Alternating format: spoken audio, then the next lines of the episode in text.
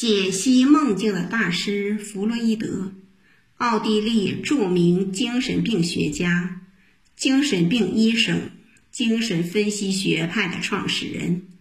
他创立的精神分析学派思想体系，对后世的艺术、历史和宗教均产生过重要的影响。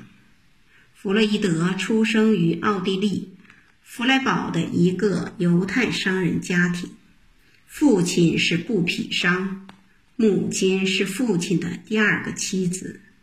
他把所有的爱都寄托在年幼的弗洛伊德身上。弗洛伊德三岁时，父亲所从事的帆布行业局势恶化，父亲的生意终至破产。债务缠身，无奈之下，一家人背井离乡，来到维也纳寻求生计。一次，父亲曾对弗洛伊德讲过一个故事：当我还年轻的时候，有一天我在你出生的城里散步。那天是礼拜天，我穿着整齐，头戴一顶新貂皮便帽。路上，我碰到一位基督徒，他一边推我，抓起我的便帽丢到污泥里，一边骂道：“犹太狗，滚下人行道！”那该怎么办呢？我只好乖乖地走下人行道，到泥路上去把便帽拾起来。父亲讲这个故事，是希望弗洛伊德能以此为鉴。犹太人必须逆来顺受，忍气吞声，在严酷的现实中求得生存。在这种社会氛围下，还是小学生的弗洛伊德也发现周遭气氛不对，他只好少与人交往，在书堆里打发寂寞的日子，以求自保和不受干扰。他几乎无所不读。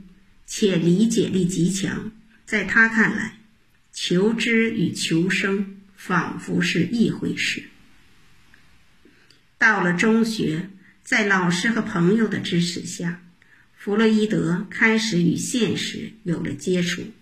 于是他决心要为每种大计划、大构想而奋斗，并且尽可能地维护尊严。绝不像父亲那样忍气吞声的生活。一八七三年，弗洛伊德以优异成绩毕业于维也纳的一所中学，进入维也纳大学就读医学。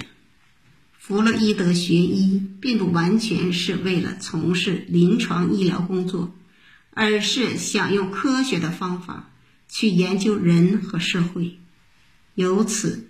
他跟随当时著名的生理学家布鲁克，从事生物学研究整整三年，科研选题为鱼类的精神结构和人类的大脑解剖。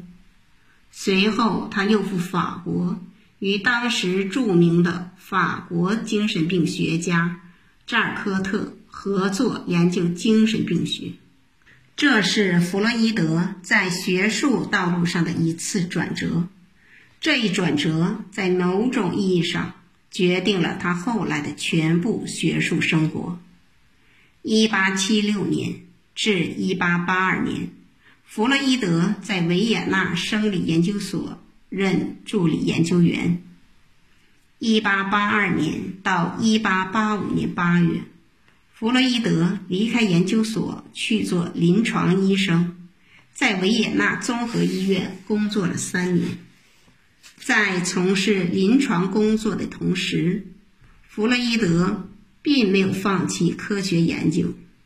他曾研究过神经在骨髓中的走向，还亲自参与了一部分的试验工作，拿自己做受试者。对可卡因在临床药效进行积极的探索。后来，弗洛伊德在维也纳以精神病理学家的身份开诊所，并兼任维也纳大学客座讲师一职。这一职务使他由神经病学转向心理学，而有关精神分析的系统讲述和写作工作也由此开始。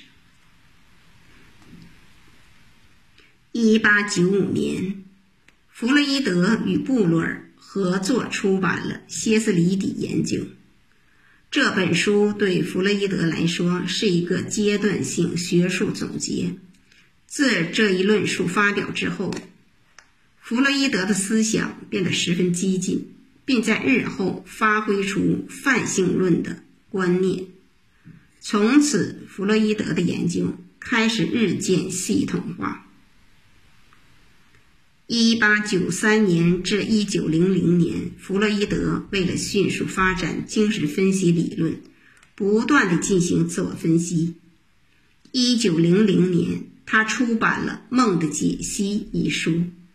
在这本书里，他分析了自己及病人讲出的病例，认为在人的精神活动中，梦是满足欲望的伪饰表现。在精神内部，愿望要满足，就会与诸般禁忌之间形成冲突。梦是这种冲突妥协的结果。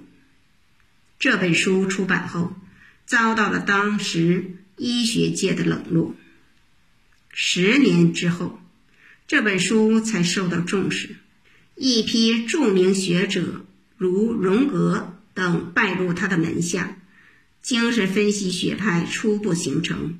一九零八年，精神分析学会在维也纳成立。在瑞士的苏黎世，在荣格主持下的弗洛伊德协会，吸引了来自世界各国的研究者，培养了一批具有国际影响的精神分析工作者。这时，弗洛伊德已完成由神经学家。向心理学家的转变，他发展出来的精神分析理论引起学术界的轰动。